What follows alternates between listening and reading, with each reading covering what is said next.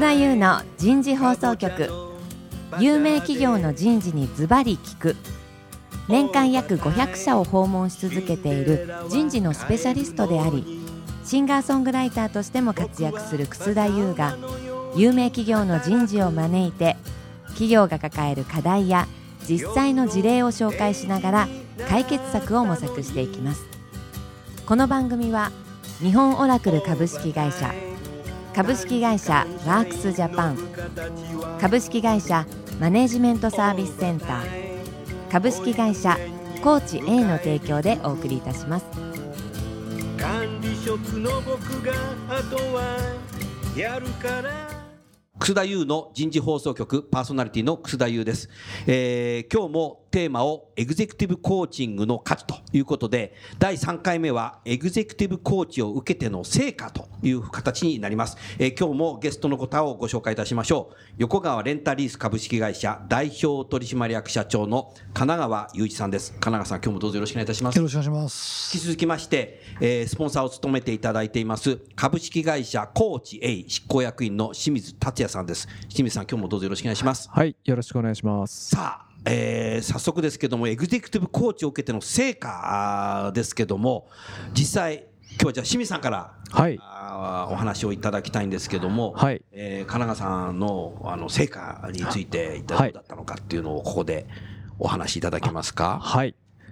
まずあの前回前々回でも、えーお話ありましたけども神奈川さんのまあ目的としては、まあ、今の会社にゃんと移るんだというのがありました。うん。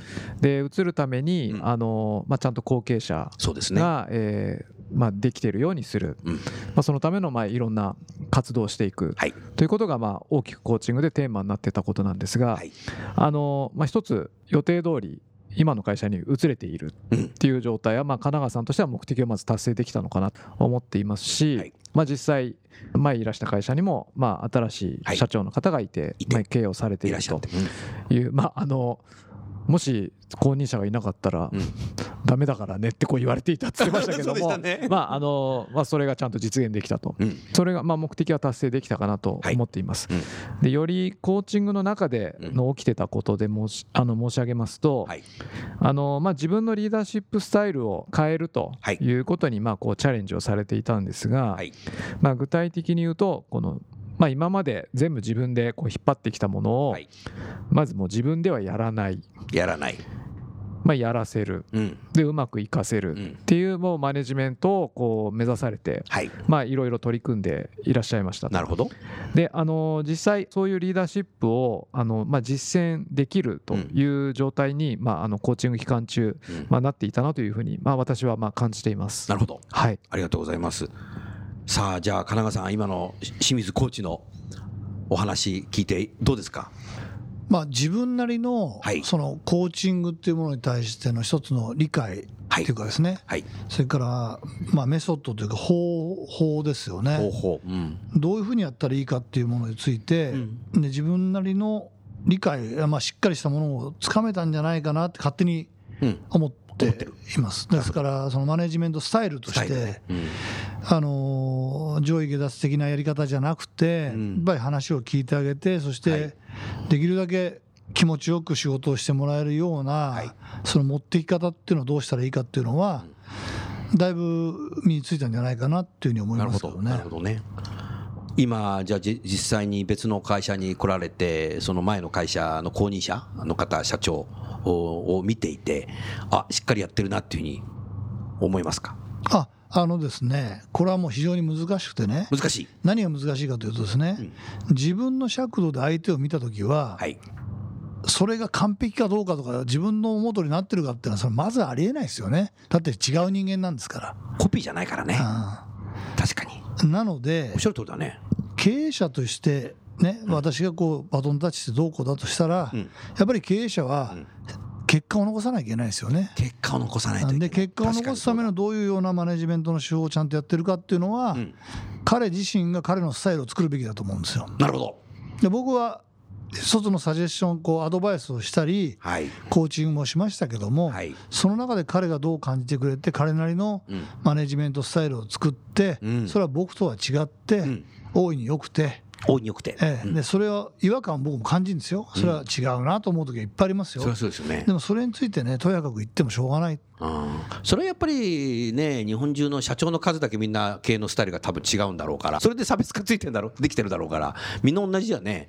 つまらないですよね。みんな同じだったら変わんなくていいんですよ、あそうか。ずっと継続してやってれば、あそうですね。の社長変わんなくていいんですけどね、ん。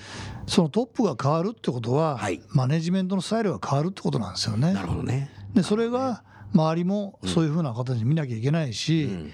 譲った方からすると、はい。そういうことに対して、やっぱり許容しなきゃいけないですよ許容しないといけない、えうーん。なるほどね、えー素晴らしいですね。清水さんいかがですか今のはい。お話聞いて。同じようなことをうん。当時も神奈川さんおっしゃってたんですけども、はい。自分とは違うな自分ならこうするだろうなとはい。こう思いながら、はい。まあでもうん。人が変わればうんマネジメントスタイル、はい。リーダーシップも変わるし、うん。まあ、神奈川さんの言葉で言えばその時必要な組織のうん。風土もはい。そのトップが変わることに伴ってまあまあ変わるべきであると。なるほど、まあ、だから新たに作り上げていく必要があるんだとうん。いうまあ考えをお持ちだったので、うん。あのまあその方がそういうことをして結果を出すとうん。いうことがまあ本当の成功だという考えで、まあ、自分の理想の姿のようになってくれっていうことではないとはい。いう考えだったなというふうには思います。なるほどね。はいあのコーチ A さんでは、はい。エグゼクティブコーチングを相当ねの数をはいやってこられてますし、また清水さん自身もねたくさんの経営者の方されてると思うんですけども、はい。やはりその社長の目標をその公認者とはい。いう形で、えーコーチをするっていうことっていうのは他にもやっぱりあるんですか？ああのーとても多いサクセッサー。あのテーマになりますね。なるほど。エグゼクティブコーチングの中でテーマとなることがあ多い。のとても多い多いですか？ね。はい。なるほど。それをある程度半年なり1年なりやっていくことによって多くの経営者さんは変わっていくわけですか？ターゲットをいつに置いてるかもありますがあの例えば3年後にこうしたいとか、うん。5年後にこうしたいとかなるほど、あのたまたま1年後にはこうしたいんだとか、うん。まあケースバイケースでありますが、まあ、そこに合わせて、じゃあ1年後どうなってるといいのか、うん。うん半年後どうなってるといいのかい。ていうことにまあ向かって取り組んでいくんですけども、うん。実際はあのゴールをその場合はもう明確に持っていますので、はい。まあ、神奈川さんもそうでしたが、はい。い、つどうなるんだっていうのがあるので、うんもうあれですよね。オリンピック選手がうん。4年後に金メダル取るんだおスポーツアスリートの世界と一緒だ、と同じなのでそこへのやっぱ自分のコミットが強いので、うん。そのために必要なことはこうもうやっていくんだなるほど。っていうあのコミットはとても強いですよね。なるほど、はい。うん、ありがとうございます。今ねオリンピックっておっしゃいましたけど、はい。神奈川さんもうあと3年で東京オリンピックになりますけど今オリンピックに出場する選手はみんな金メダルを取りたいって。で私自身は今63ですけど1964年の昭和39年の東京オリンピックで日本の選手が出るのっていうのはなんかこう出場することがなんか目的みたいな目標みたいな人がいた今そういう人いないですよね。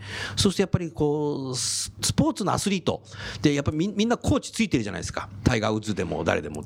スポーツマンもやっぱり金メダル目指してるのはやっぱ相当孤独になりますよねきっとね。なんかその辺スポーツのアスリートと社長ということでなんか照らし合わせたことってありますか？あのスポーツの世界がね、明らかに変わってるんですよ、僕らのやってた時は体育だったんです、体育。あ体育。今は違う。今はスポーツ、エンジョイですよね。体育とスポーツの違い。あなんかその辺ぜひお話を。あ体育はもう教育の一環みたいなもんでですね、うん要するにまあまさに上位下脱で、教育ですねと。こうやれ、ああやれって。あやれあこうやれあやれと。要するにまあ選手もそのコーチなり監督の型にはめられてるんですよ。なるほど。型にはまる。うん、だから僕は手張りの手かな？うん、だから僕なんかも、まあ、結構厳しい組織で試合あの練習もし、組織に所属してたんですけどもね。なるほど。楽しくなかったです。型ばっかで。ええ。まあ、型って。強強かったんですけどその型にはまれば強くて、うん。いい成績を収められていい思いはできましたよ。なるほど。でも当時現役でやってた時に一回も楽しいと思ったことないです楽しいと思ったことがなかった。練習やって何やっても辛かったですおねー。辛いことを耐えることがうん。当時体育だった。体育だった。体育の世界。軍隊みたいなもんですよね。軍隊みたいな、まあ、楽しくないってね今おっしゃったけど金川さんそうすると型ってそういうとこから堅苦しいって言葉出て出てきたかもしれないね。堅苦しいのは嫌だね。今のスポーツ選手ってね、はい見てて思うんですけど、本当にあの自分で能動的にいろんなことに取り組もうとしてますよ能ね。動的に。しかもそれトップクラスの選手がね、はい。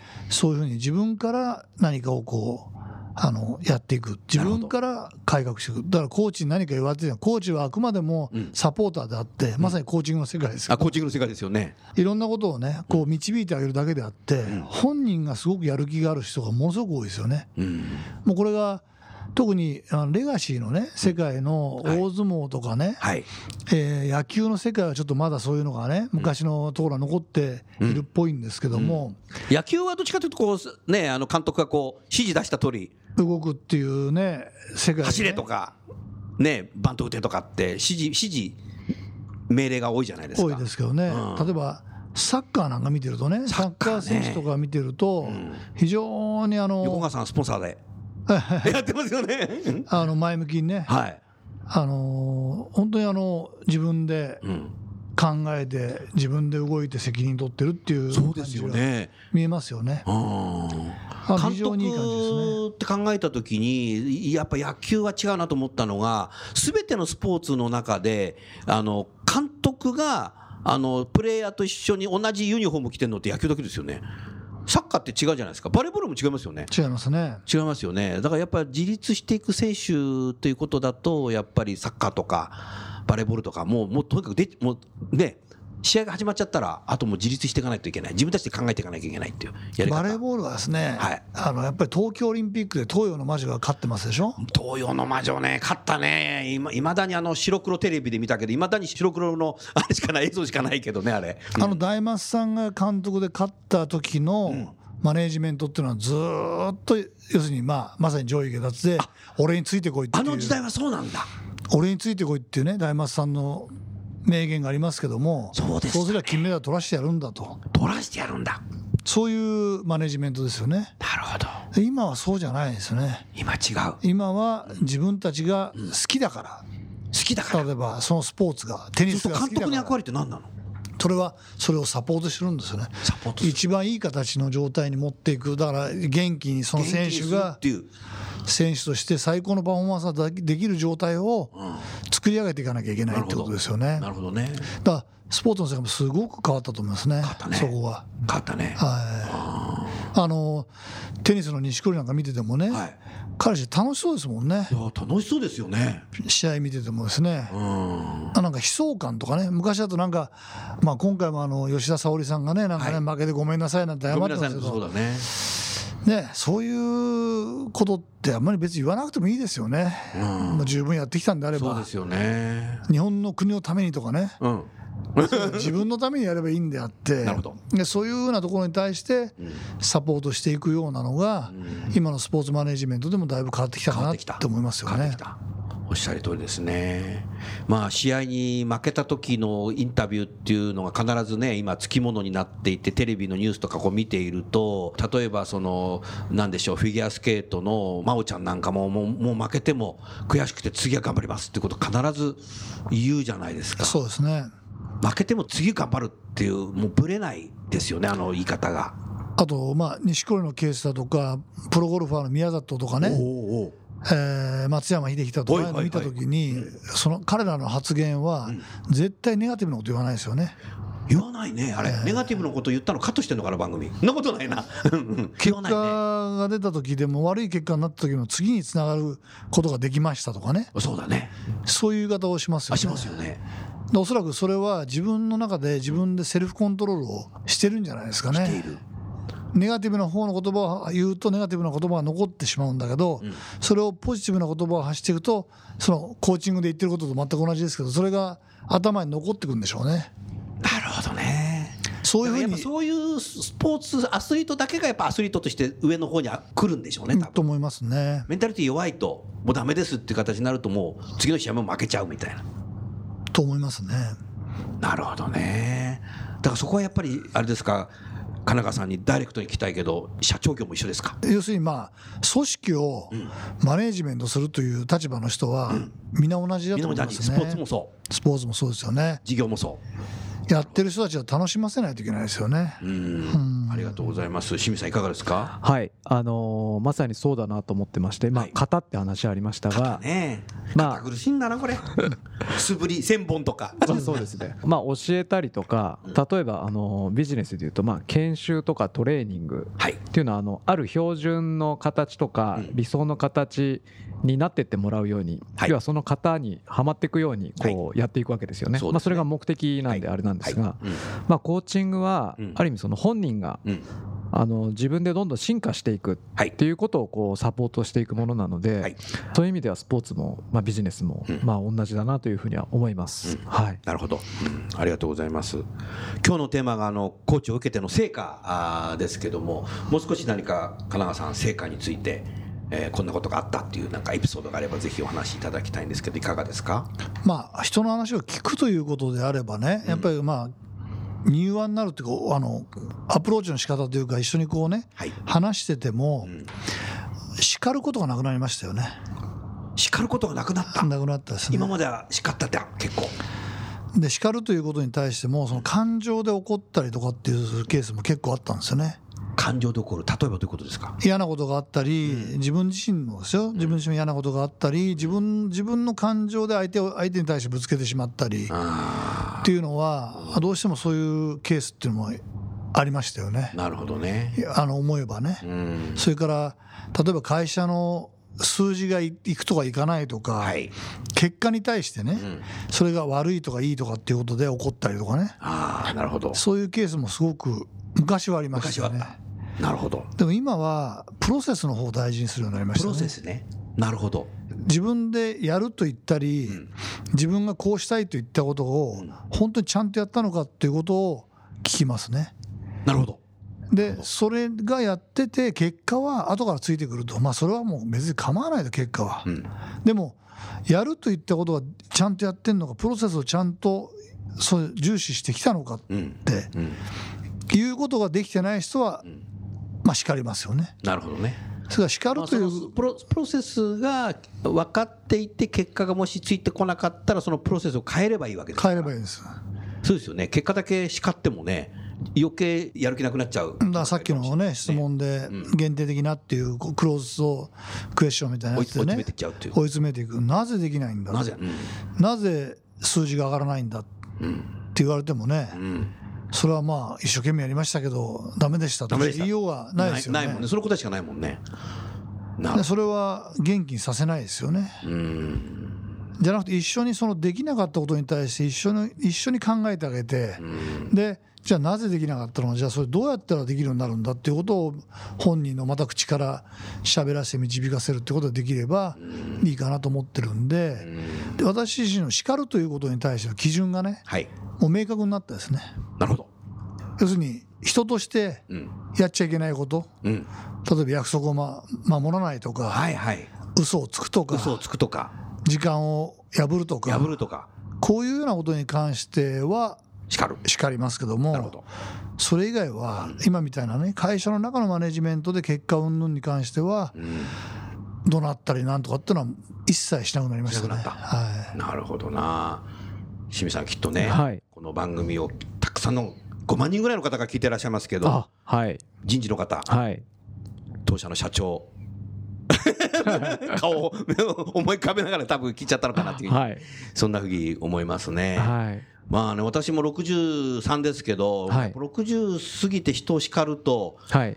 金川さん血圧上がっちゃうんだよね。だから健康っていうことを考えても、やっぱり人を叱る叱らない方が血圧上がんないなっていうのも、多分分かってきたのでやっぱ年齢とともにね。でも人としてやっちゃいけないことに対してねあガンとして怒らないと人はそうだないですよね。それもあるね。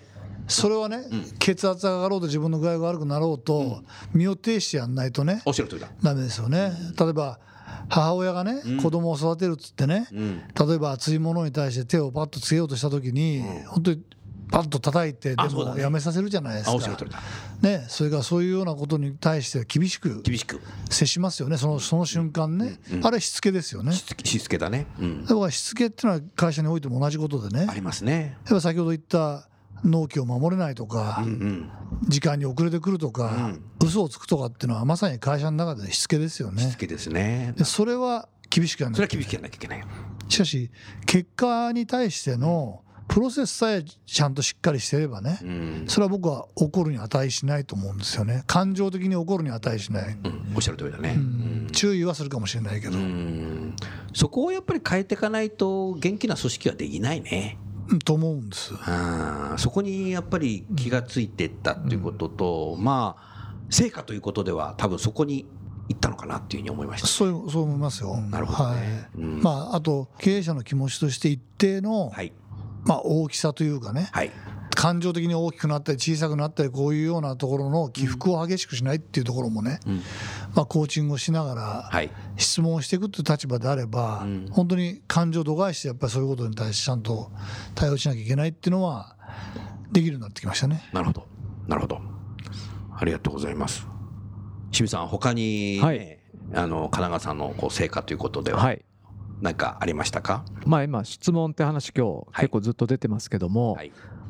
まあ質問っていうのがですね、はい。まあ例えばですけど、うんアドバイスとするということでいうと、例えば同僚同士とかうん。でアドバイスし合うっていうのは、あのとてもまあその創造的なことがまああるとは思うんですけども、はい。例えば上の立場の人がうん。例えば上司が部下にアドバイスするっていうと、うん。まあ事実上命令に近くなってしまったりあの受け取る部下の側だと上に行けば上に行けばそうなりますよね。でそれこそ神奈川さんのような立場の方がはい。アドバイスをするともうこれは命令を受けたっていうふうに受け取られがちだと思うんですよね聞。いた方はそうなりますよね。神奈川さんがアドバイスなんだけど命令になっちゃうんだね。そうですねまあ神な奈川るほど。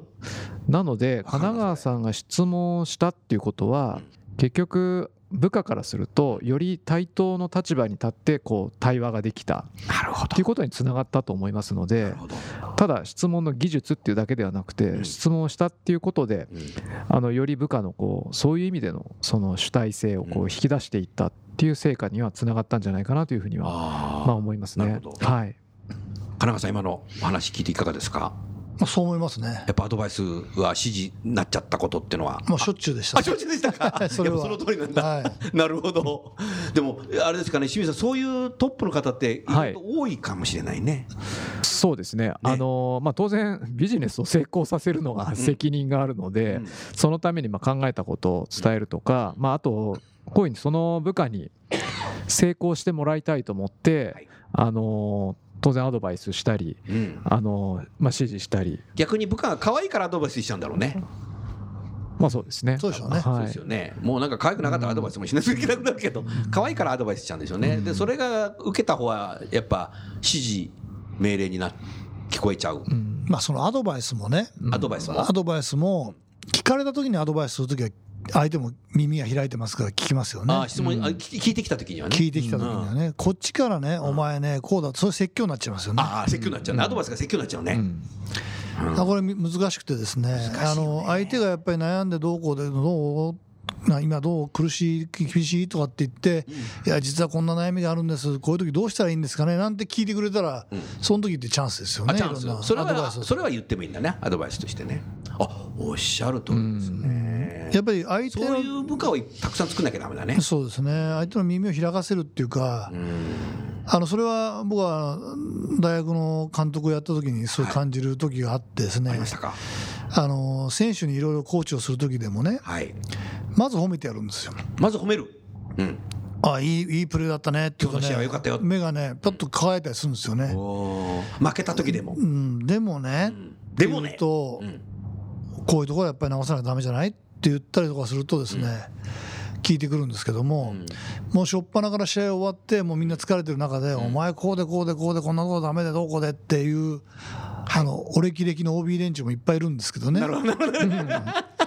そういう人たちの話聞いてると現役はほぼ聞いてないですね。聞いてない。聞いてない。うん。時間が早早くくないよね。時間が早く過ぎ,、うん。過ぎないかなって早く帰りたいなみたいな。そうそうそう、早く飲みたいなみたいな。そう思ってますね。なるほどなるほ大半が。ああだからまますね。まずこっちを向かせる耳を開かせるっていうのは非常に大事なテクニックっていうか人を動かす。動基本。基本もありますよね。なるほど。素晴らしいね清水さん。はい。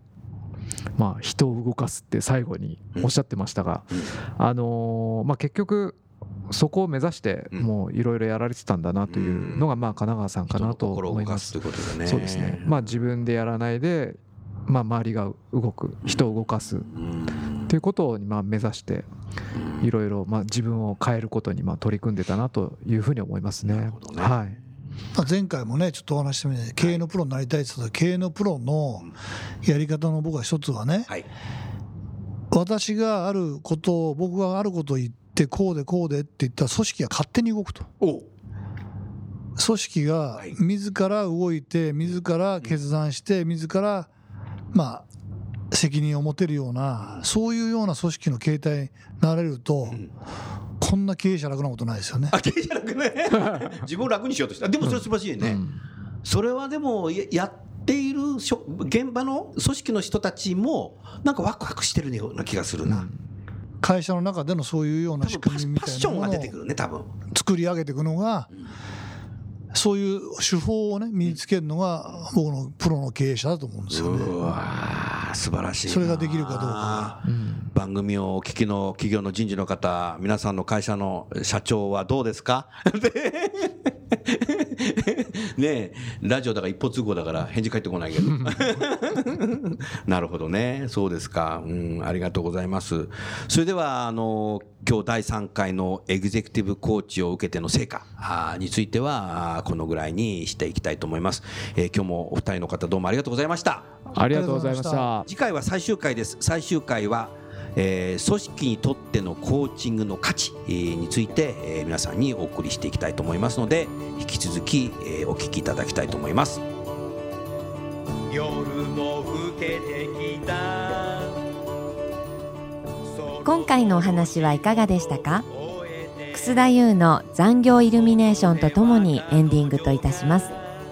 この番組は日本最大級の人事ポータルサイト HR プロのウェブサイトからもお聞きいただくことができます。HR プロでは人事領域に役立つさまざまな情報を提供しています。ご興味がある方はウェブサイトをご覧ください。この番組は先進テクノロジーで企業の人事業務を革新する日本オラクル株式会社。企業の人材採用支援キャリア支援を通じて人と企業の持続的な成長と価値創造に貢献する株式会社ワークスジャパン。